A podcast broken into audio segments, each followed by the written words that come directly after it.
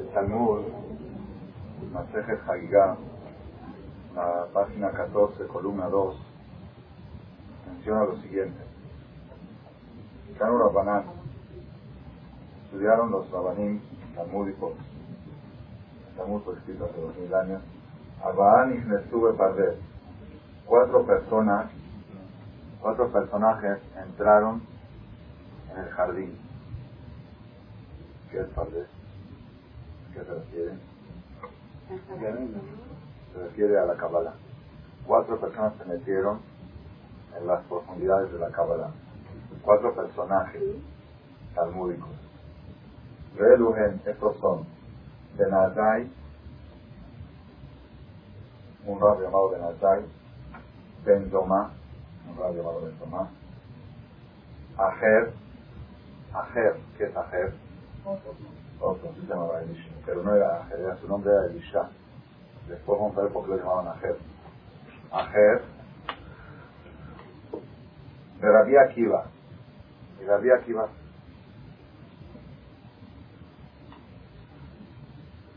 Benazai y Tzim Umet. Benazai se asomó demasiado y murió. Se acercó demasiado a la lumbre. Benazai acabó fulminado. Murió como consecuencia de meterse, de asomarse a ver más de lo que debía, lo que, lo que ha debido, murió. Benzoma y Tzim de Mizgah. Benzoma el autor se asomó y se dañó mentalmente, acabó dañado. Se volvió loco. Después de haber entrado a la Kabbalah, se volvió loco. Galá tuvo Mer, y sobre él dijo el rey Salomón, Llevash matata dejó la yeca, si encontraste miel, come lo necesario porque te vas a llenar de miel y te vas a vomitar. Vas a empalagar. Cuando encuentras miel, no digas está muy dulce, muy rico, trate de comer demasiado, porque la miel es demasiado. Ajer, Elisha Ajer, Kiset 22. Barminan renegó en las bases de la existencia divina.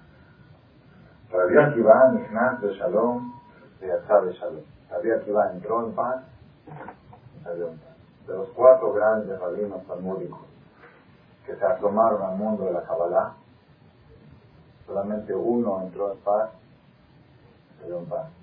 El primero murió, el segundo se volvió loco, el tercero renegó, el Akiva entró en paz y salió en paz. Aquí cuenta la de Marán la historia de este, este personaje llamado Elisha Aher.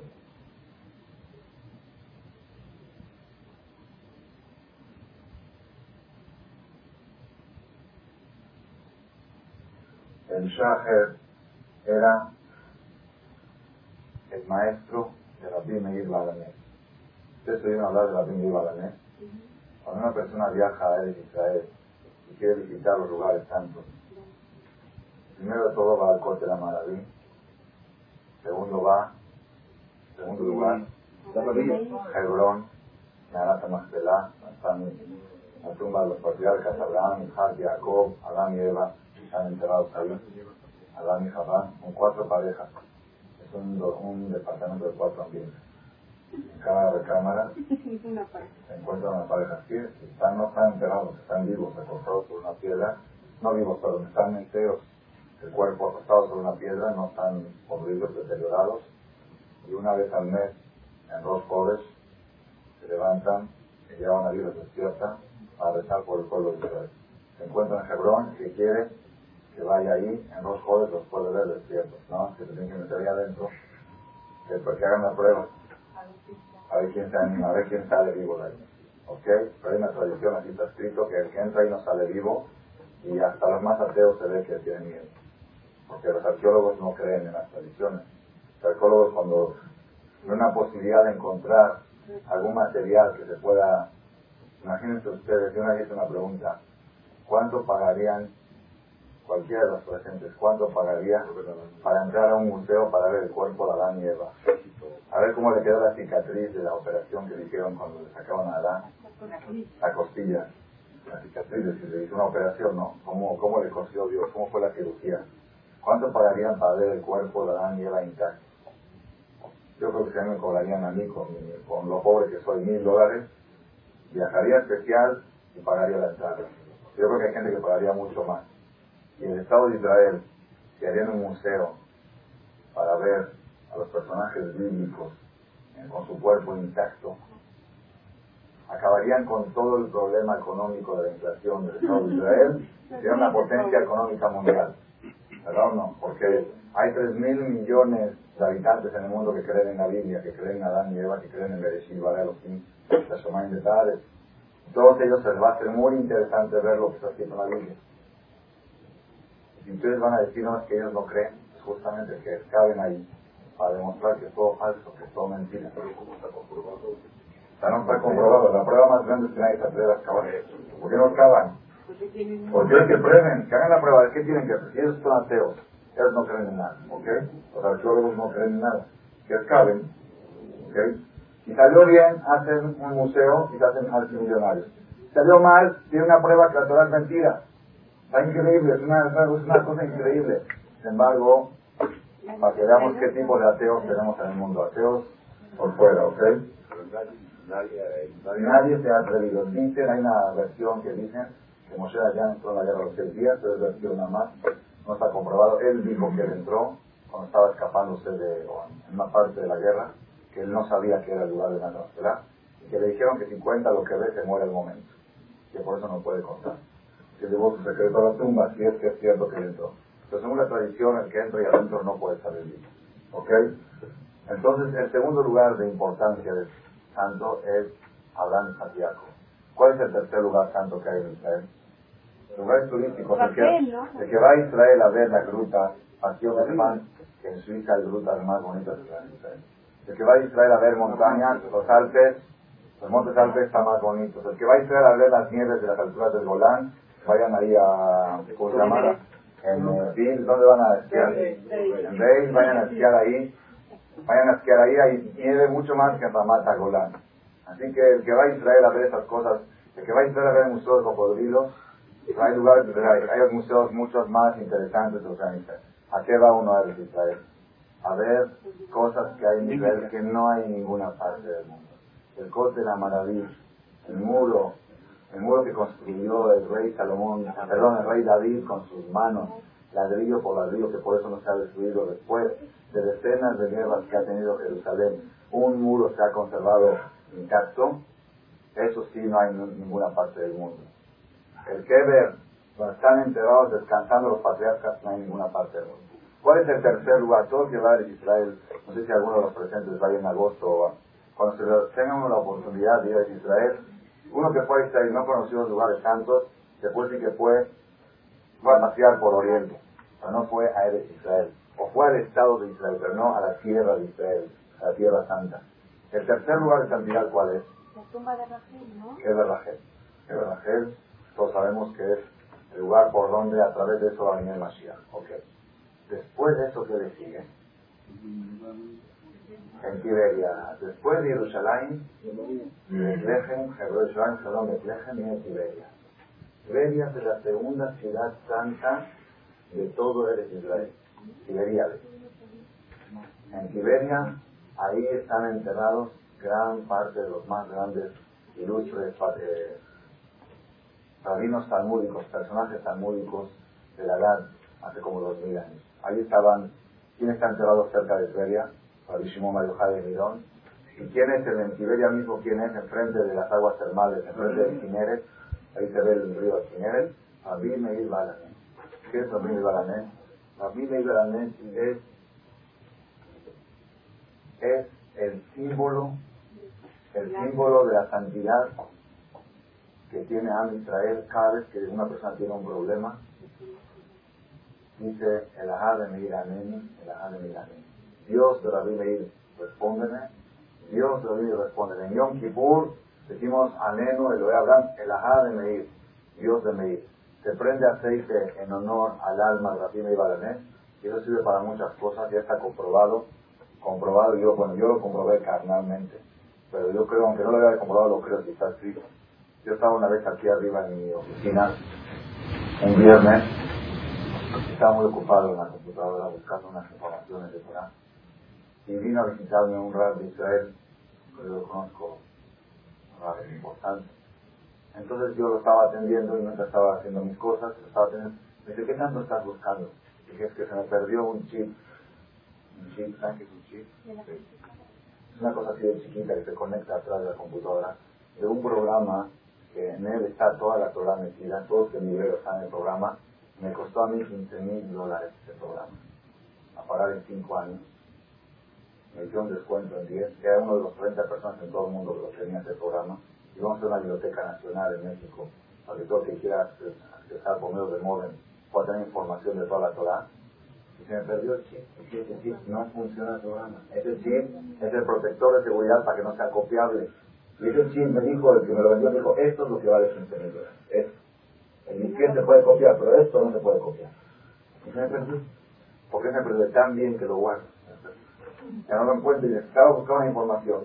Y aparte estaba temblando como una inversión tan grande que, que se pierda que se pierda así tan fácil. Entonces me dijo el jajam, dice, ¿cuánto tiempo tienes buscando? Yo dije, ya tengo 3, 4 horas buscando, no me encuentro. Dice, es un cuartito, la tercera parte de, esta, de este salón. ¿Cuánto puede haber? Me subí arriba en los closets, en todos lados. Me dice, ¿ya hiciste la solución famosa? ¿Y cuál es la solución famosa? Dice, ¿cómo? Si tú prometes darte de acá, dijo la me iba a y prender aceite, no, la me iba a es una segunda para encontrar cosas perdidas. Es que ya está, yo no soy de esas ideas, yo no, te bueno, hazlo, pruébalo, que, que pierdes, pruébalo. Y digo, bueno, hay que darlas de acá o es bueno para te dice mejor dar. Saqué lo que tenía en la bolsa, justo tenía 20 dólares, se los di, y que toman para su shiva. Y prometo prender aceite si es que encuentro el chip. Ok. Sigo buscando, digo, va a subirme ahí arriba. Yo puedo casi jurar que me subí 10 veces de arriba. Y en la onceava vez que me subí, ahí estaba así pues a la vista. No estaba escondido, estaba a la vista. ¿Ok? El haz de medir a También me iba a la NES, cada quien cada prueba. Yo lo mencioné en una conferencia y una persona la otra semana vino y me dijo, esta semana me pasó algo, también algo similar. Una novia que no le, llevaba, no le llegaba el traje de novia, se casaba creo que el domingo a la noche y el viernes no le llegaba el traje, la mandó a arreglar y en Shabbat ella ya respetaban Shabbat, no, no lo podían recibir en Shabbat. De Kippur era algo desesperante y había oído esta conferencia el viernes de la tarde a las 5 de la tarde. Digo, yo prometo encender aceite para mí me iban a mes y puedo ser acá me iban a mes. Y en menos de 10 minutos llegan de la, de la y está traje de nuevo. Cada quien que lo pruebe, Yo no digo que es infalible, no digo que es infalible, no digo que no falla, pero que sí ayuda, en muchos casos ha ayudado, ¿ok? No lo tienes, cualquier día, en cualquier momento. ¿sí?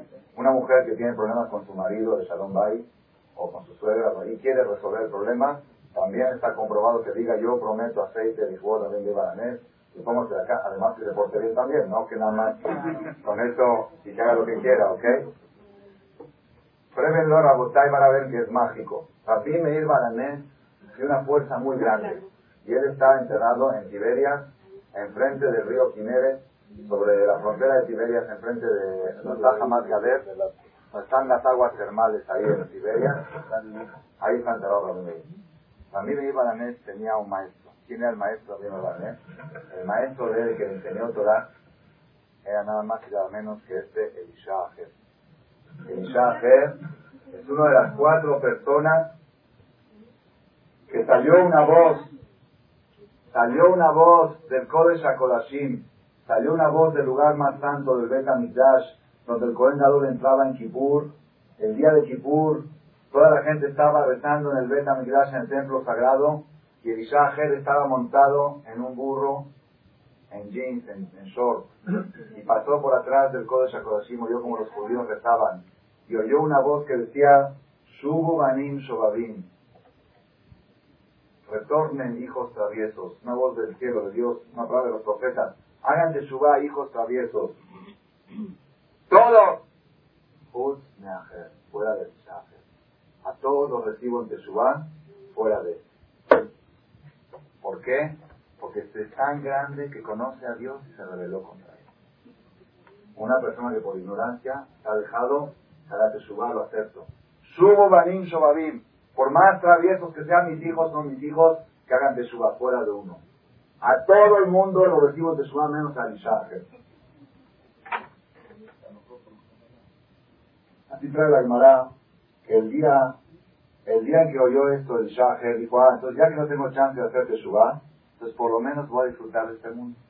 Ya que no tengo el otro mundo espiritual, por lo menos voy a gozar del material.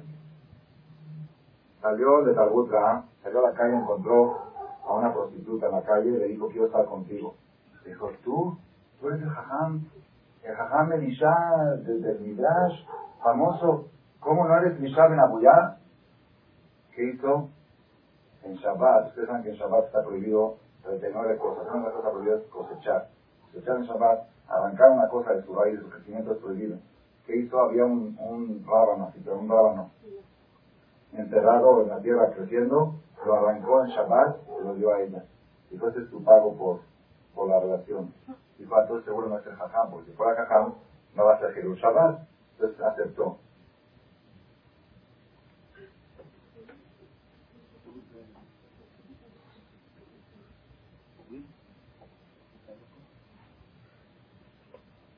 Sha'al Ajer de Le preguntó,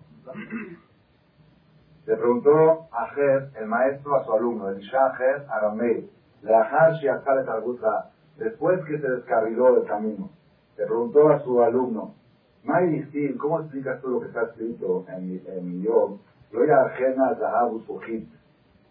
que la Torah no se puede comparar ni al oro ni al cristal. Ni el oro se le compara ni el cristal. ¿Por qué tomó este ejemplo? Le dijo, estas son libres Torah. Kashim es tan difícil adquirir los valores religiosos como adquirir objetos de oro. Es tan difícil lograrlos y obtenerlos. De cal, de abdan, y tan fácil de que se rompan, tan frágiles como objetos de cristal. ¿Por qué atrás se comparó al oro y al cristal? Para obtener para construir un edificio puede tardar 10 años. Para destruirlo, ¿cuánto tiempo se necesita? 10 segundos. Con una bomba dinámica y no se hace polvo todo el edificio. Para construir, para conseguir, para lograr la Torah, es como para lograr el oro. Para perderla, con un descuido la puedes perder. Así le dijo el alumno al maestro.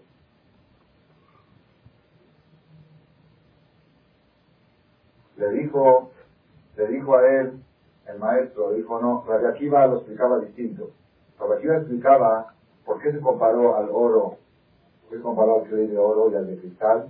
Así como el que los kelim, los recipientes de oro, aunque se rompieron, tienen arreglo, un collar de oro, si se rompió, lo tiras a la basura, un anillo de oro, una pulsera de oro, ¿qué haces? Lo funden, lo, lo vuelven a hacer, aunque no se pueda soldar, lo, lo funden, lo vuelven a hacer. Así como un objeto de oro tiene arreglo, y se rompió, también, también las personas que estudian Torah, aunque sea que se rompieron, tienen arreglo. Le dijo el maestro al alumno. Entonces le dijo el alumno, entonces si es así, ¿por qué tú no haces Teshuvah? Dijo, si es así que tú mismo estás diciendo que se comparó al oro porque se puede volver a fundir y formar, ¿por qué no haces Teshuvah? Le dijo, yo oí detrás de la cortina del cielo una voz que decía que hagan Teshuvah todos menos el Ishaher.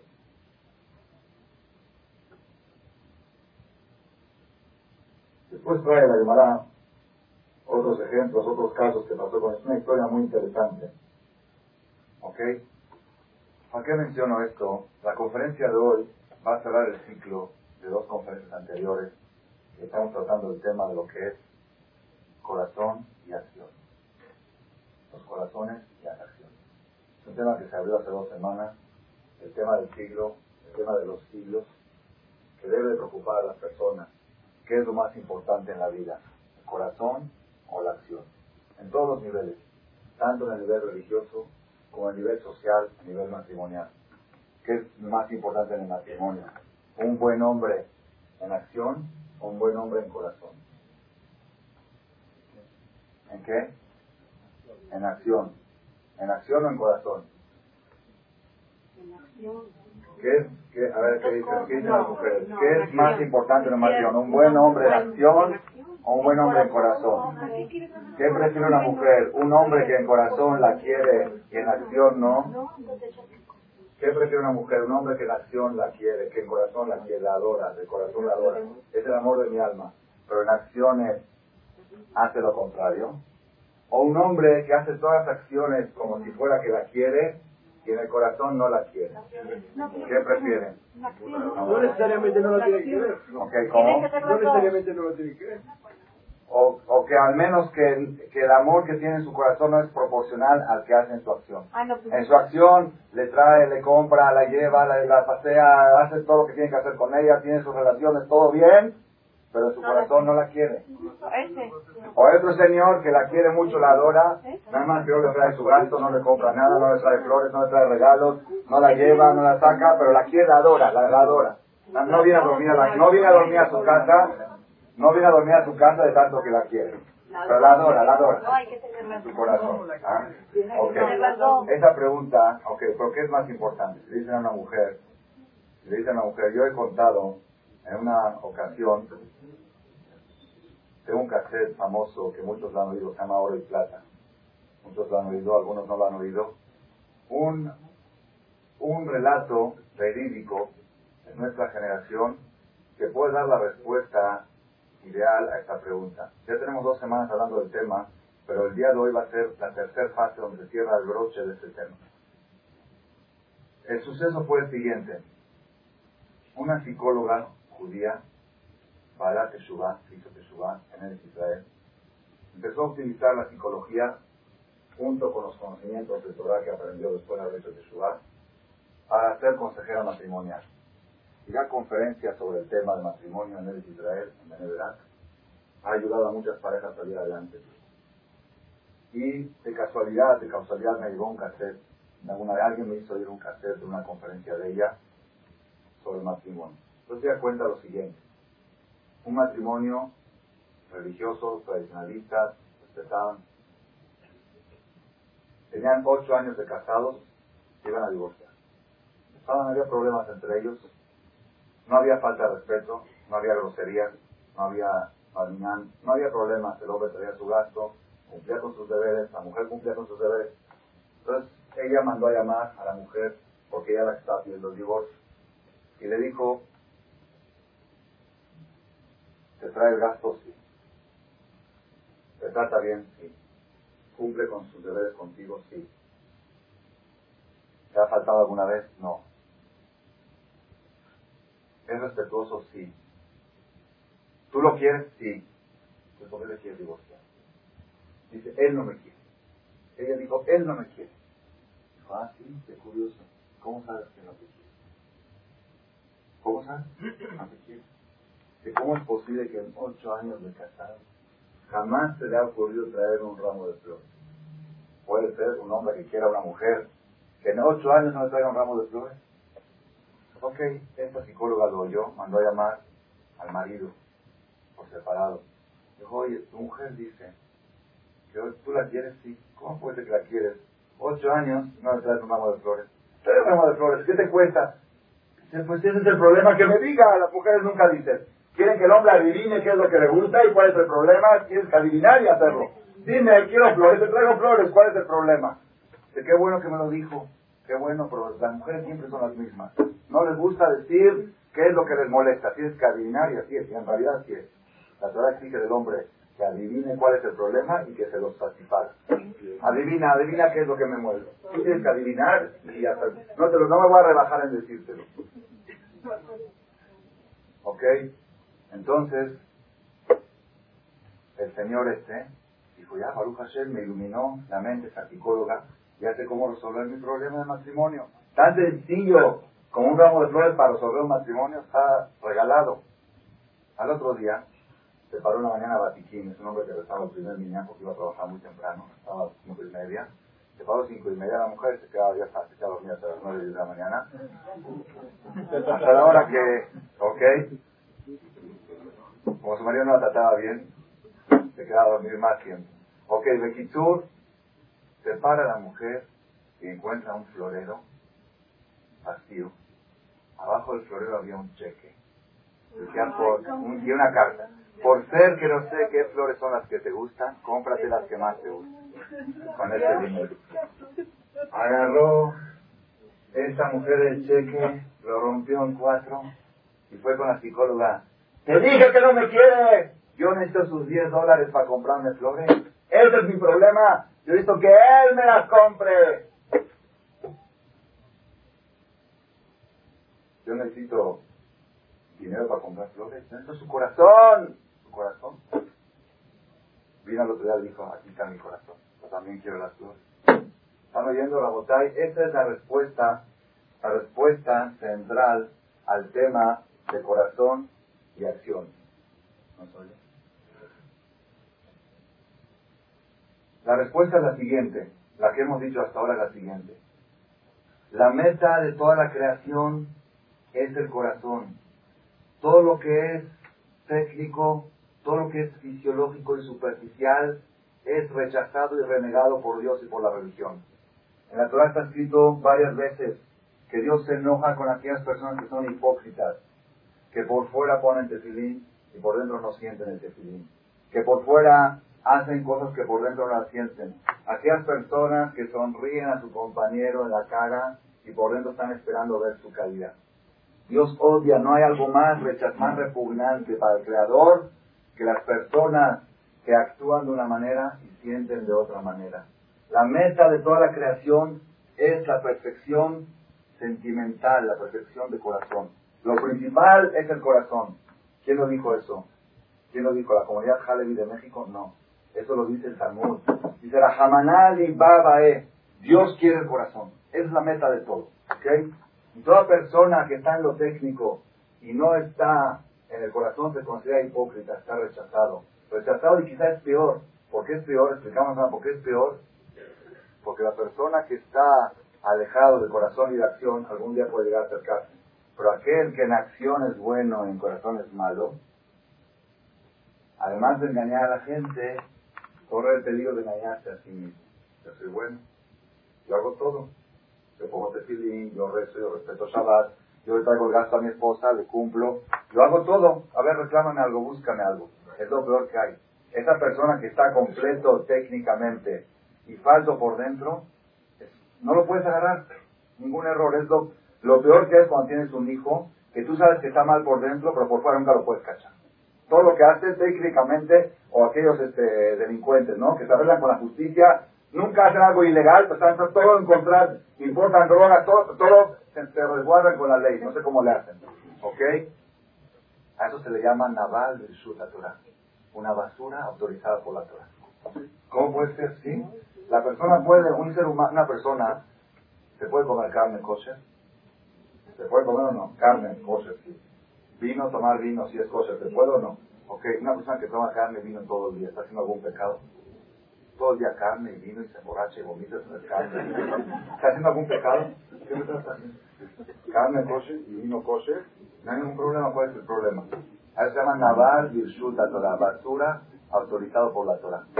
Así está escrito, la persona puede cumplir toda la Torah y seguir siendo basura, ¿ok? Eso es, eso es por un lado. Entonces, ¿cuál es la meta de toda la creación? Es la perfección, la perfección sentimental, que la persona llegue a tener un corazón puro, un corazón perfecto. Eso es por un lado. Por otro lado, por otro lado, no existe una manera de lograr perfección en el corazón si no es por medio de la acción. No hay manera de que la persona agarre su corazón y que diga, lo quiero cambiar. Una persona que tiene corazón orgulloso Nació orgulloso, ¿puede morir humilde? La psicología anterior decía que no. Como naciste, así vas a morir. Tienes que ser lo que eres. Ser lo que eres. Eso es Behemá, Bahma. Lo que eres, eres. Como naciste, vas a morir. Así es el animal. El animal muere como nace. El ser humano puede nacer orgulloso y morir humilde, o puede nacer humilde y morir orgulloso. Hay otras quieren hacer una pregunta persona, por ejemplo, que, no le cae, cae mal, hay que demostrarle que cae mal. Ese es el tema, ese es el tema final de la conferencia de hoy. Ese es el tema que vamos a cerrar en la conferencia de hoy. Pongan atención. Entonces otra vez, Pongan atención, Rabotay. Cuando Dios dice, amarás a tu prójimo, es una de las cosas más ilógicas que existen en la religión. ¿Por qué? ¿Cómo amarás a tu prójimo? ¿Se puede ordenar amar? Ámalo. Ámalo. A ver, quiérelo, ámalo. Como a ver, llega, llega un señor con su esposa que tiene problemas. ¿Cuál es el problema? Falta amor. Digo, bueno, quiere, ámala. Ámala. No la amo, ¿qué quieres? Ámala. La Torah dice de alta, de la jaca moja. De alta me lo queja. Ama a Dios. Ama a Dios. La persona que no ama a Dios transgrede cada segundo un pecado. La persona que no siente amor por Dios es un pecado. Está privándose de cumplir con la base del judaísmo. Shema Israel de alta me lo queja. Amarás a Dios tuyo. Pues no me nace. No, no, no siento el amor. Ámalo. ¿Cómo es posible? Abotay, no existe una manera de que la persona cambie su corazón, sino a través de la acción. ¿Qué quiere decir a través de la acción? Toda acción que es consecuencia se puede transformar en causa. Otra vez, toda acción que es consecuencia se puede transformar en causa. ¿Qué quiere decir? Una persona que quiere a alguien, lo ayuda. ¿Ok? Entonces quiere decir, ayudar al prójimo es consecuencia de quererlo. ¿Estamos de acuerdo? Ayudar al prójimo se puede transformar en causa. La ayuda lo puede llegar. ¿Entendieron cómo está?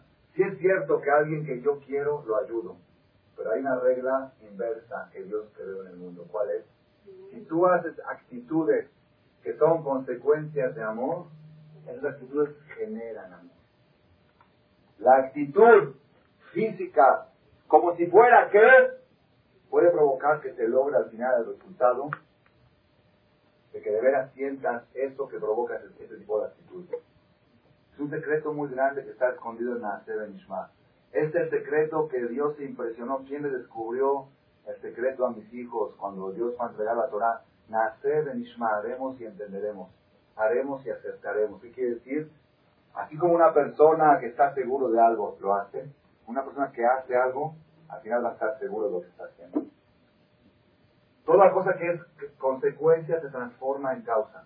Entonces, una persona, una persona que hace actitudes que son consecuencias de amor, se transforman en causas de amor. Por eso sale que un papá quiere al hijo más que lo que el hijo quiere al padre. Es un tema que ya lo debatimos, no quiero volver a abrirlo. Ya no han discutido. ¿Quién quiere más, el padre al hijo o el hijo al padre? El Talmud dice que el padre al hijo quiere más que el hijo al padre. El Talmud dice, no hay dicho que dice un papá mantiene a diez hijos y diez hijos. Y diez hijos, no más, cien hijos no mantienen un padre. El papá quiere al hijo más que el hijo al padre. El Talmud dice que Barminan, Barminan en casos extremos, un papá, un hijo puede llegar a matar a su papá y un papá nunca puede llegar a matar a su hijo. Dice el Talmud. Puede existir Barminan en casos extremos que suceda que un hijo Barminan lo él. ¿Por qué? Aparentemente tendría que ser al revés. Si el hijo, el hijo todo el tiempo ha recibido tantos favores de su papá, lo natural tenía, el padre tendría que odiar a su hijo, al menos no quererlo tanto por tanta lata que le dio. Desde que nació no durmió de noche, se paró, lo llevó a la vacuna del hospital y escuelas y problemas y exámenes y pruebas finales y graduaciones y gastos y acá y gastos allá. Luego creció, rebeldía y compraba un coche y cómprame esto ya hasta que, hasta que, lo, hasta que lo puso en su, en su camino, le dio mucha lata. La verdad tenía que sentir ya algo que le dio mucha lata, ya lo rechazas, ¿no? Y el hijo que tanto ha recibido de su papá, tendría que adorarlo y quererlo. Sin embargo, la realidad es al revés. ¿Por qué? Porque el papá estuvo toda su vida haciendo actitudes que son consecuencias de amor. Dar, preocuparse por él, ayudarlo, llevarlo. Esas actitudes generaron amor. El hijo estuvo haciendo actitudes que son consecuencias de amor. Recibir favores del padre es consecuencia de querer al padre. ¿Tú recibes de alguien que quieres o recibes de quien sea? Si alguien te doy 10 millones de dólares, alguien que lo odia. No, te pido que ¿Sabes qué? De quien sea. Si viene un cliente que lo odia, si te, compra toda la producción, quien sea, contarle que me compre y que me dé, ¿verdad? Para recibir, la persona no necesita querer. Para dar, necesita querer. Dar es consecuencia de amor, recibir no es consecuencia de amor. El papá que estuvo todo el tiempo dando, estuvo generando amor. El hijo que estuvo todo el tiempo recibiendo no estuvo generando nada. Y por eso el papá, el hijo tiene que cultivar el amor al padre. El hijo tiene que trabajar, tiene que luchar para lograr querer a sus papás. Así como lo están oyendo. Tiene que esforzarse, tiene que, que adquirir el amor de los padres. ¿Cómo lo adquiere? Volteando los papeles. Empezando él a darles a ellos. Tratar de ver qué les puedo dar. Aunque no necesiten nada, no necesitan dinero. Necesitan otras cosas que es mucho más que dinero. Una visita, un afecto, un sentimiento. Todo lo que le puedas dar, eso va a generar en tu corazón amor. Y quizá llegues a quererlo a tu papá tal cual como él te quiera. Quizá, quizá cuando tu papá tenga, sea muy anciano, muy laquén, llegues al amor que él te, que te quiso así toda su vida, ¿ok? Entonces, Rabotai, avanzamos en dos puntos. Primer paso, lo principal es corazón. Segundo paso, no hay manera de cambiar el corazón solamente a través de la acción. La única manera que la persona pueda cambiar es a través de la acción. La acción cambia el corazón. Aquella persona que diga, yo soy muy enojón, ¿qué puedo hacer? ¿Qué puedo hacer? ¿Ya? Así nací, así soy de sangre, es de herencia, es herencia. Mi abuelito de así, papá de así, mamá, todo te ¿Ya qué quieres? Así nací, así voy a morir, así soy. Lástima que no lo conociste antes de casar. Así soy. Sabotai, ¿tiene razón o no tiene razón? Según la calle quizá tiene razón, según la Torah no tiene razón. ¿Por qué? Si esta persona que tiene el temperamento de enojón empieza a actuar como si fuera que no lo fuera, actuar como si fuera no lo fuera, lo caminando, caminar así, pero más exageradamente tranquilo, indiferente, así, así, pero así, parece un tonto así, así, exagerado, ¿ok? Con el tiempo, como Maimonides dice que como terapia se puede las exageraciones. Las exageraciones son prohibidas como camino, pero como terapia se permite irse a un extremo para regresarse luego al centro. Entonces, si esta persona exagera en actitudes indiferentes, de repente se rompió un cristal, Nada, sí, pero nada, nada. Normalmente pregunta, ¿quién lo rompió? Lo primero, sin enojarte. ¿Quién lo rompió? ¿Qué pasó? ¿Cuánto cuesta? Nada. Entonces un cristal que se rompe. Pasó esto que pasa. Que chocó el coche que choque. Esto, el gol se incendió acá. Lo que pasa, no pasa nada. Exageradamente, esta persona, esta persona con el correr del tiempo se va a transformar en una persona. Todos digan, oye, este nació con corazón puro. Este nació con corazón calmado. La acción cambia el corazón en todos los niveles. No existe un ser humano sobre la tierra que no pueda cambiar su corazón. Existen seres humanos que no quieren hacer las acciones que se deben de hacer para cambiar el corazón. O que no creen, o que no saben este secreto de la en Ishma, que a través de las acciones se cambian los corazones. Pero una persona que ya descubrió este secreto aquí, le quedan dos opciones. Una es decidir que no quiero cambiar porque no quiero. Otra es decidir que no estoy de acuerdo con lo que dijo Pero si estamos de acuerdo en este secreto de nacer en Ishma, todas las personas podemos llegar a ser de corazón puro. ¿Cómo? A través de acción. La última pregunta, entonces, ¿qué pasa con la hipocresía? ¿Por qué la Torah critica tanto una persona que son, una persona que sonríe a su compañero? Es una acción consecuente de paz. ¿Verdad o no? Uno que tiene paz con alguien le sonríe. Uno que tiene odio con alguien le pone cara vinagrada, ¿ok? Entonces, si yo le sonrío a alguien, es una acción positiva, es una acción de paz. ¿Por qué el profeta critica y dice que la destrucción de rey vino por aquellas personas que en su boca le sonreían y en su corazón esperaban su caída? ¿Por qué? Si usted es una acción, una actitud de paz, tiene que generar paz. ¿Ok? Entonces, ¿cómo puede existir el concepto de hipocresía? ¿Están oyendo la pregunta? Esa es la pregunta de la noche de hoy, la que nos faltaba aclarar. Si estamos diciendo que lo principal es corazón, aceptamos. Segundo, estamos diciendo que las acciones cambian los corazones. Entonces, ¿cómo es posible que exista el concepto de hipocresía? No existe hipocresía. Si yo hago una actitud buena, aunque mi corazón no sea bueno, a la larga, esta actitud buena va a generar bondad en mi corazón. Entonces no hay hipocresía, todo es positivo. Todas las acciones buenas son positivas. Entonces, ¿qué quiere decir la hipocresía? ¿Qué quiere decir? ¿Por qué la Torah critica tanto a la gente que es hipócrita? Esa es la pregunta que nos quedó pendiente que vamos a contestar la noche de hoy. para cerrar este tema. ¿Y qué tiene que ver esto con lo que empezamos, con el tema que trajimos de Shaher?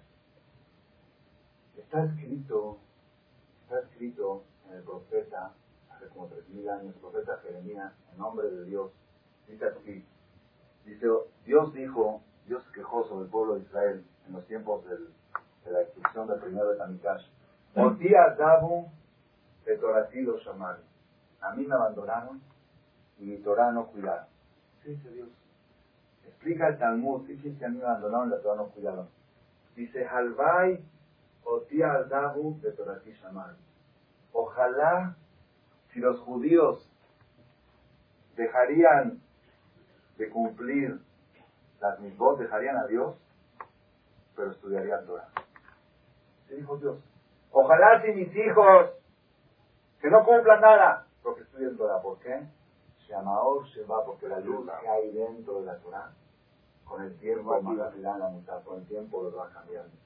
El arma más poderosa que hay para cambiar el corazón de la persona, la luz más poderosa, ultravioleta, o la que quieran, rayos X, lo que quieran imaginarse infrarrojo, la luz más poderosa que hay en el mundo es la luz del estudio de la Torah. Dijo Dios, ojalá si mis hijos dejarían de cumplir todo, pero estudiarían Torah. ¿Por qué? Porque con la luz de la Torah seguro van a regresar al camino del bien. En otro lado está escrito en el Talmud todo. Dios dijo, Barat y hará. Dios dijo, yo creé el instinto del mal. Creé el instinto del mal. Y le creé su antídoto. Barat y Torah Tablin. El estudio de la Torah es antídoto. Antídoto anti Antídoto toracitis, como lo quieran llamar, toracelo, como quieran llamarlo, una medicina. Es un antídoto. La persona, si la persona siente en un momento que el está por ganar y va a caer en un pecado, Mosheu le beta midrash, llévalo al beta midrash, métete a estudiar Torah media hora, una hora. Imbardelu mitposet, si es de fierro, el Israel se explota. In Eben Unimo, si es piedra, se deshace. El estudio de la Torah es antídoto contra el Yetzirah. Es un antídoto que saca el Yetzirah. ¿Y quién da este antídoto? El mismo que fabricó el Yetzirah. El que fabricó el Yetzirah, el que fabricó la, es como, ya saben los virus, los antivirus, o no saben cómo es en la computadora. ¿Quién fabrica las vacunas antivirus? Los fabricantes de virus. Los virus no son virus. ¿Cómo puede un virus en una computadora? ¿Cómo puede un virus? No son son este, programas que se meten dentro de la raíz de la memoria de la computadora y descomponen todo y pueden borrar toda la información. ¿Ok? Y luego, otros que hacen? Cada año que se crean, me dijeron cada cinco semanas, se crean virus nuevos y salen vacunas nuevas. ¿Quién fabrica las vacunas? Los fabricantes de virus. ¿Ok? Eso es una maldad. ¿Ok? Para aquí en el caso de Dios, Dios creó el virus, el dará. Había una vez un jajá, un rabino estaba gripado, fue con el doctor. Le dijo, es que usted tiene un virus. A virus, a virus, yo sé que tengo a virus. A virus, a verot. Dicen a virus. A virus, yo sé que tengo a virus. Yo vine aquí para pedir otra cosa.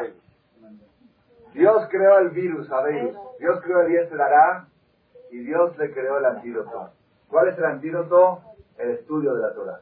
Entonces, el estudio de la Torah, no hay tiempo ahorita para extender, pero la medicina global la medicina general para todos los problemas de cualquier índole, social, político, económico, material, físico, cualquier, ahorita me tiempo para traer las pruebas, la solución global para todos los problemas de la persona en la vida, la persona en la vida ¿cuál es? Estudiar Torah. Estudiar Torah resuelve todos los problemas. Algún día voy a explicar con más amplitud este tema. La pregunta es, ahora surge la pregunta, Elisha, que no estudió Torah? Este rabino, el maestro Rabí Meir Balanés, ¿cuánta Torah había estudiado en su vida? Era el alumno Rabí Meir Balanés, no le llegaba a la categoría del maestro en estudio de Torah.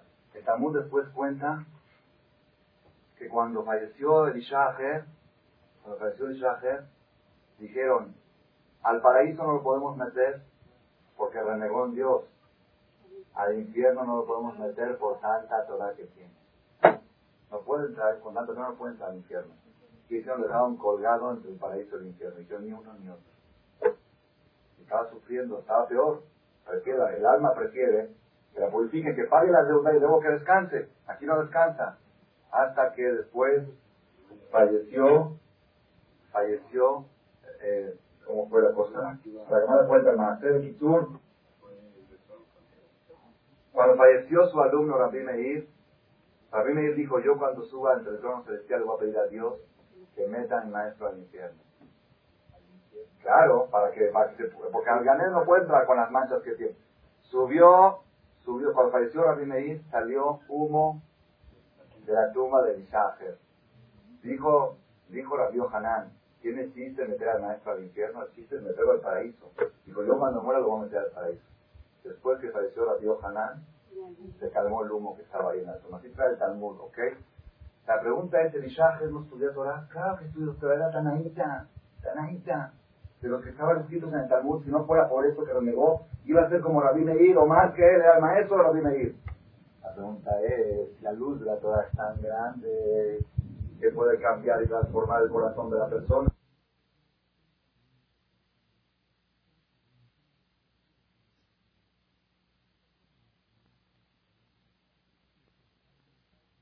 El Talmud trae el Maseje Sanedrín. Ustedes saben Kol Israel Yeshlaem Helek Leolam Todos los judíos tienen el pasaporte de Olam Tienen la ciudadanía natural, es la ley. El hecho de haber nacido judío o más judía, tienes derecho automático a entrar al Gan Eden.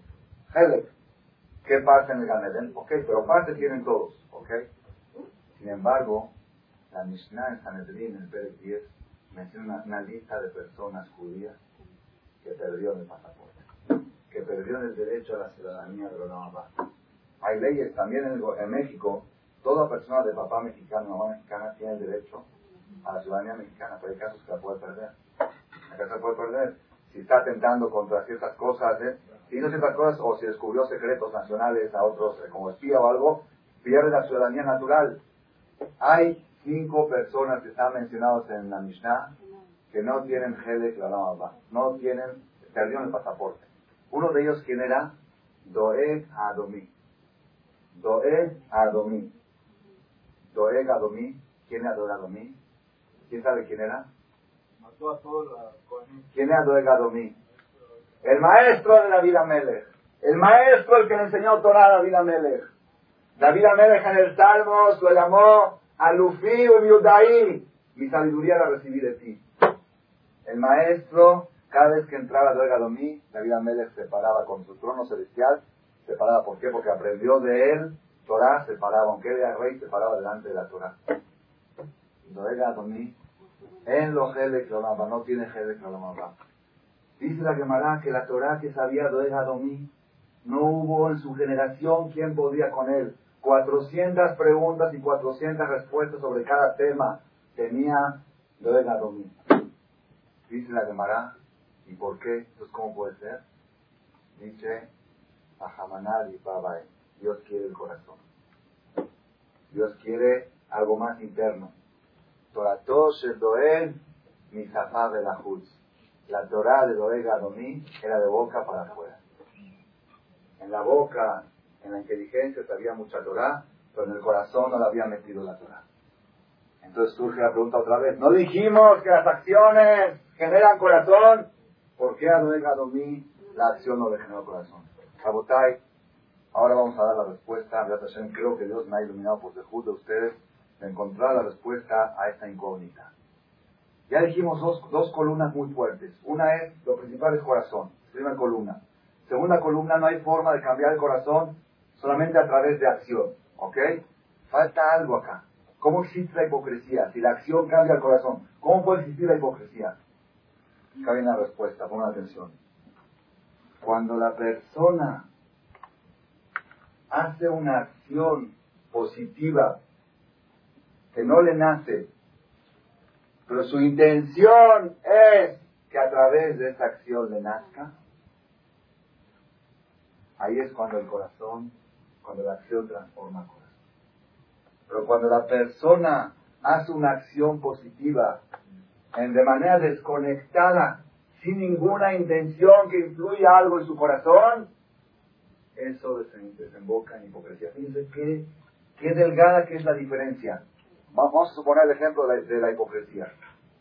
Si tú tienes una persona que te cae gordo, te cae gordo, lo odias. ¿Por qué? Porque oíste que dijo algo de ti o porque habló mal de tu familia, lo odias. Lo ves en la calle y lo abrazas. ¿Qué es eso? Y lo odias por dentro. Lo odias, quieres que se muera. Al final, no, no, hay gente así. Pero hay veces yo no, no quiero, yo no le deseo el mal a nadie, pero si le pasa el mal, me quedo callado. Si Dios se encarga de él, me quedo callado. Hay gente que dice no le deseo el mal a nadie. Pero si le pasa algo malo, no me, no me daría tampoco tristeza, no me alegraría, tampoco no me entristecería si, choca y se accidenta. Una persona que lo odias de todo corazón y lo ves llegar. ¡Hola, mi vida! ¿Cómo te va? ¿Qué tal? Felicidades, alto, destinaste un coche, Mabruk. Al mío, al stream, a la Que Dios te multiplique todo lo que tienes. ¿Qué es eso? ¿Positivo o negativo? Aquí, aquí nos tenemos que dar la respuesta a votar porque hay mucha confusión. Hay mucha confusión. Yo no he visto en el mundo lo que he visto aquí en México. México es un país muy pacífico, muy pacífico. Es por naturalidad. En toda Sudamérica han habido 50, en los últimos 50 años han habido decenas de golpes militares en toda Sudamérica. El único país que está el PRI, el PRI, el PRI, el PRI, el PRI, México. Un país pacífico. Todos, todos les gusta vivir en paz. No digas nada, no haces nada, cállate, mejor sonríele, dile que todo está bien, no importa, ¿verdad o no? Yo estoy investigando años enteros. ¿Es positivo o es negativo? Un jajam un rabino grande, que es importante, está aquí en México ejerciendo ya ocho años. Dice, dice, después de seis años de trabajar en México, me di cuenta que yo no sé quién me quiere y quién no me quiere. No, no podía creerlo. Yo pensaba que me quería. De repente veo que era toda una farsa. ¿Cómo se puede vivir así? Yo prefiero que el que me quiere... Había un jajam en, Israel, Bransky, muy grande. Llegó una vez una persona y le dijo, jajam, usted, ¿por qué hace esto? Le digo, jajam, ¿sabes qué, Roja? yo tengo dos listas. Una lista de simpatizantes y una lista de antipatizantes. Todo lo que tienes que hacer es pasarte de una a la otra. Es muy sencillo. Para de mi lista se acabó el problema. ¿No es mejor así? Que cada quien le diga al otro en la cara lo que siente. Entonces, ¿qué es lo más? Entonces ya otra, estamos aquí, estamos analizando este problema. Es una problemática. Baruch Hashem, he encontrado la solución. Ponga atención. Si una persona viene y dice, ¿sabes qué? Mejor para no hacer problemas, ya, sonríe, sonríe, ya, para, para que luego se no haya problemas, ya, cállate y no le digas nada. Eso es hipocresía, es fe de Jalbalev. Es lotis cada segundo y segundo la persona transgrede la prohibición de no odiarás a tu hermano en el corazón. Dice el Maimónides, aquella persona que odia a su compañero en el corazón cada segundo y segundo es un pecado. Si se lo dice, deja de pecar. Dice Maimónides. No odies a tu hermano en tu corazón. Ojeas tojeas panteja. Díselo en la cara, ya no va a haber pecado. Es Maimónides, la pedazá que Oshim. Rambam, Maimónides, los enseño, no hay, no, hay, no hay duda de lo que está. Maimónides era un filósofo, era muy importante lo que está diciendo. Entonces, ya vamos a empezar a ver. Barminan, se destruye la sociedad. Si cada quien, si cada quien pudiera ver lo que piensa el otro de sí, de, otro, no podríamos caminar por la calle. No caminar. Porque de veras es una vergüenza la falsedad que existe, es una vergüenza. La gente todo el tiempo se vende, todo el tiempo a todo el mundo. Y por dentro, entonces, entonces, ¿qué hacemos? ¿Qué hacemos? ¿Cómo se resuelve este problema? Acá viene la solución. Si tú te convences en tu corazón que no hay algo peor que el odio, no hay algo más grave que el rencor, no hay algo más, no hay algo más bonito que la paz, no hay algo más precioso que el amor al prójimo. ¿Ok? Tengo un problema, no lo puedo creer, no lo puedo creer, pero yo lo quiero querer. Lo quiero querer, pero no lo puedo creer. Entonces, bueno, voy a empezar a hacer acciones como si fuera que lo quiero para llegar a quererlo. Eso es la acción que genera corazón. Ese es el cable que faltaba para unir entre acción y corazón. Porque si la persona dice, Le voy a sonreír para no crear problemas. Eso es hipocresía. Mejor dile que lo odia. Es todo el sistema. Todo lo que hay que hacer. El sistema de México es muy bueno. Que la gente sonríe por todos lados y por dentro odia es muy bueno. ¿Por qué? Porque eso superficialmente te da una paz superficial, una unión superficial, ¿ok? ¿Qué hay que cambiar para que eso no sea hipocresía? Cambiar nada más una cosa. Si la persona dice, yo no voy a hacer pleitos, ¿por qué? Porque quizás sonriendo y abrazándolo y rezando por él y pidiendo por él y diciéndole bendiciones a vida, por medio de esas acciones quiero llegar a quererlo, entonces esa acción logra el corazón. ¿Están oyendo la botella? Es una cosa impresionante. Yo les voy a dar un ejemplo de la vida. Hoy día hay que hablar en idioma computacional. Porque en cinco años más el que no va a saber computación va a ser analfabeto. Ya no se puede, es algo no se puede quedarse una fuera de eso. Les hablan en un idioma computacional, ¿ok? Yo aquí tengo varias computadoras para aquí, la oficina, para editar libros, tengo una personal para Torah, para estudiar Torah. Tengo una computadora que últimamente la he, la he, ¿cómo se llama? Mejorado. Que ya saben que, no se puede quedar, cuando empecé hace cuatro años en computación, tenía yo la mejor computadora, al menos en mi, ambiente, la mejor computadora de todos. Luego de dos, tres años ya, es la peor, entonces ya 486, 586, 31, eh, PS6. Memoria, yo cuando la compré tenía un mega de RAM, un mega de RAM. No 640, un mega de RAM. Ahorita le puse 4, me quedé corto, le puse 6, me quedé corto, le puse 8 y apenas están corriendo los programas, apenas. ¿Ok? Pero luego Hashem ya quedó la computadora más o menos, ahí te va. 8 megas de RAM, 1 giga de disco duro. Yo cuando compré la computadora te puse 20 megas de disco duro, la primera. 20 megas era muchísimo. Era, la, era, era lo más grande creo que había en mi tiempo cuando la compré. Ahorita 1 giga de disco duro, 4 megabytes de RAM, 586 Pentium, ¿ok? Todo muy bien.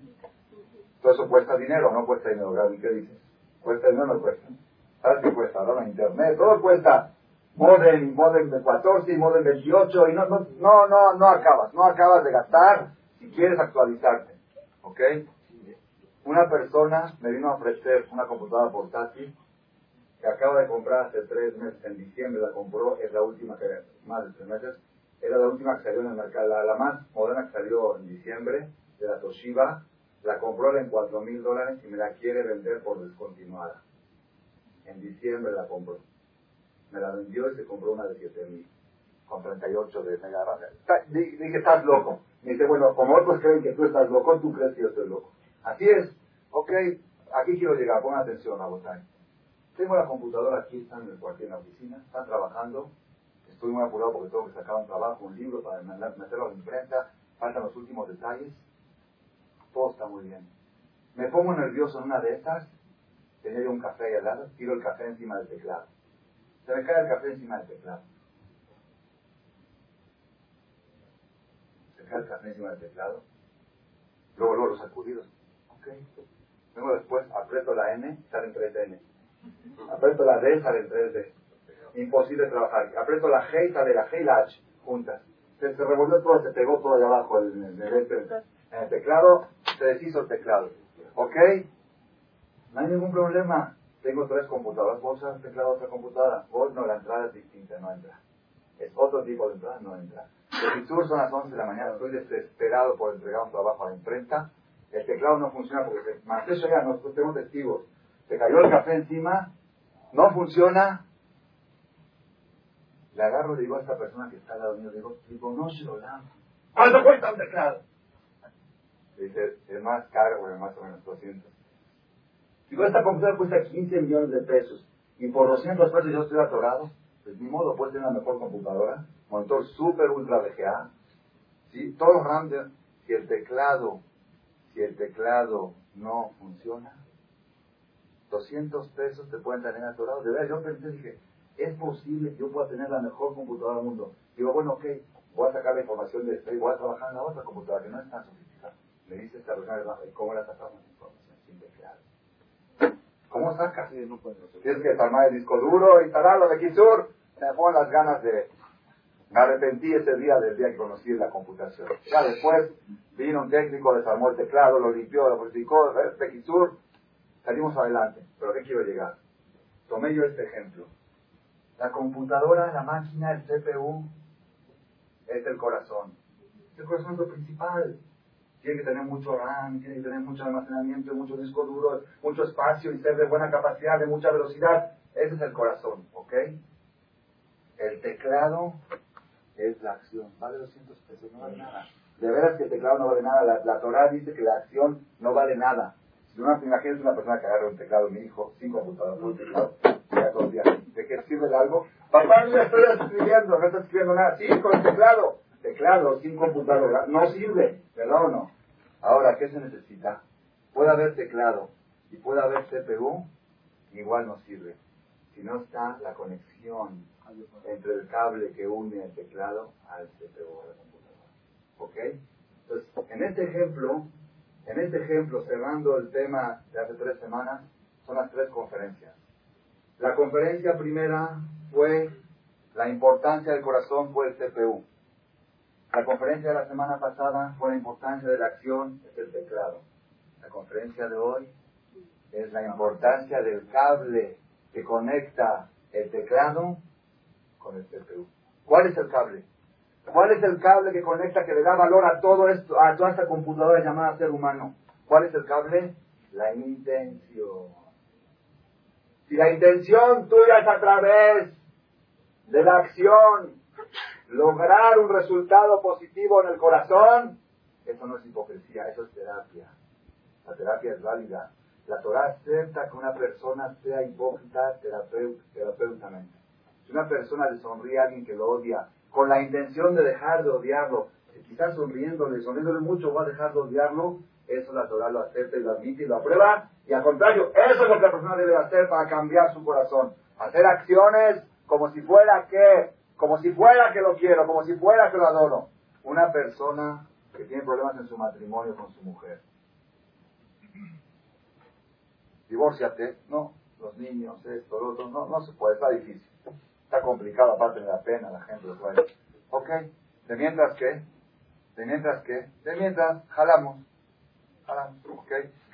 Viene el hombre, el Señor cumple con su deber y la mujer cumple con su deber. El Señor trae su gasto, la mujer prepara su comida, la ropa la tiene lavada y planchada, todo. A las nueve está lista, nueve está lista, está todo está bien. Hay todo menos amor. ¿Qué pasa con este matrimonio? ¿Está bien o está mal? Es un matrimonio hipócrita. Hipócrita. Por fuera se quieren, se adoran. Ahí está, mira, le da, le compra, le compró el coche último modelo, ropa, vestidos, la llevó acá, le llevó allá, le trae, mira ella cómo lo espera, le pone su comida a tiempo, lo atiende. Fisiológicamente es el matrimonio más feliz del mundo. Físicamente, técnicamente, robóticamente, es un muy buen matrimonio. Esencialmente es un matrimonio fracasado. Es un matrimonio hipócrita. ¿Ok? ¿Tiene solución o no tiene solución? ¿Cuál es la solución? Yo estoy todo, yo estoy haciendo una Nishma, que le traigo regalos, le traigo ropa, le compro coche, la llevo a pasear, le hago todo y no veo el resultado, no veo nada Nishma. ¿Cuál es, ¿Cuál es el punto? Aquí está el punto. Si esta persona le trae el gasto a la mujer para cumplir con su deber, ¿está bien o está mal? No, no, no, pon atención, está bien. ¿Saben qué, ¿Saben va a generar este acto? Va a generar, amor no va a generar, ¿saben qué va a generar? Honestidad, cumplir con su deber. También es un valor, cumplir con un deber. Una persona no quiere a alguien, tiene un deber con él, lo tiene que cumplir. Entonces esa, esa actitud de cumplir con tu deber va a generar un corazón honesto, pero no va a generar un corazón cariñoso. Pero si viene el hombre y dice, yo quiero querer a mi mujer, si Hashem, si Dios me puso a mí bajo un techo con ella, es porque yo la voy a hacer con ella. Ahora se enfrió el amor, yo la quiero querer, la quiero amar. ¿Cómo va a ser para amarla? Voy a hacer actitudes como si fuera, como si fuera que estoy enloquecido por ella, fuera que la adoro. ¿Qué haría yo si de verdad adoro a una mujer? Le hablo de mi trabajo, ¿cómo está mi vida? Que se imagina uno qué hace uno que está enloquecido por una mujer. ¿Qué hace? Todo eso lo voy a hacer aunque no lo siento, con la intención de llegar a sentirlo. Ese es el cable que le faltaba al matrimonio. Estaba el teclado y estaba el CPU, faltaba el cable que une. Ese es el secreto, Rabotai. Todas las personas que han oído estas tres conferencias y el que no, le recomiendo que, hoy, que compren la, o que tomen prestado aquí de la oficina los hacer. Estas tres conferencias es la esencia de la vida del ser humano desde el día que nace hasta el día que se va del mundo. Es la esencia de la educación de los hijos. Todo el tema este que se llama corazón y acción está sintetizado en estas tres horas que son producto de cientos de horas de investigación. Espero que Hashem no me haya equivocado y espero que todos los presentes algún día me traigan pruebas, me digan, he probado la terapia, he probado el sistema de la Torah, lo que es corazón y acción. Voy a terminar con un macé, no recuerdo si lo conté ya, pero lo voy a contar otra vez por los que no lo oyeron. Hace unos años me contó una persona aquí en México que fue a ver a un amigo de él y le dijo, tenía problemas, dijo, ¿por qué no te acercas un poco? Dice, ¿qué quieres que haga? Dice, ponte tefilín. Ponte tefilín diario.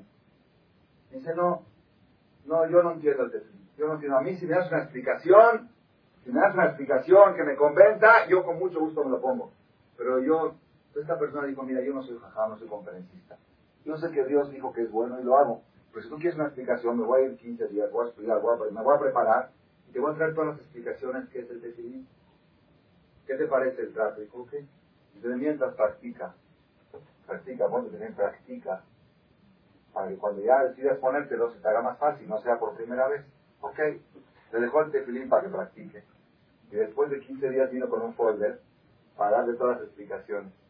Dijo, no necesito folders, no necesito nada. No me voy a dejar de poner tefilín ni un día en mi vida. Ya lo siento, ya me nació ya lo hice, ya me nací. Ese es el secreto, que la acción genera corazón. Nada más lo que aumentamos hoy es el cable. ¿Cuál es el cable? La intención. La persona que tiene intenciones positivas, la persona que quiere sinceramente a través de la acción cambiar su corazón, entonces la acción cambia el corazón. La persona que quiere a través de la acción engañar al corazón, a eso se le llama hipocresía, y eso es lo que está reprobado, y eso es lo que provoca la destrucción de toda familia y de toda sociedad. Es tan frágil tan débil tan sencilla la receta. Entonces, ¿qué hay que hacer a partir de hoy? Todo lo que quieras lograr en la vida a nivel corazón, lo vas a lograr únicamente a través de acción, con una condición, que la acción sea con intención de corazón. Y las son que vamos a aplicar este mensaje y que tengamos todos mucha plajada y mucho shalom, mucha alegría. El que no dijo Arbit, la aquí en el Beta Midrash, a la derecha van a ver Miñán de Arbit, por favor. Gracias por su atención a este shiur del Rav Malech. Les recordamos que pueden visitar la nueva página de shemtov.org en el internet www.shemtov.org. Actualmente la página cuenta con varias secciones noticias sobre las actividades del Shem Tov a nivel mundial, escuchar o bajar las últimas conferencias del Rav Malek, escuchar o bajar la alhaja del día, imprimir o estudiar desde su computadora la perashá de la semana, estudio diario de Gemara, Daf en español, sincronizar su iPod con podcast, un manual para crear su propio CD de las conferencias que existen en la red, adquirir libros con entregas internacionales con la metodología del Rav Malek de español, fonética y hebreo simultáneamente, así como ubicar las ciudades en donde se reparten CDs a nivel mundial. Es que la misbot y muchas gracias.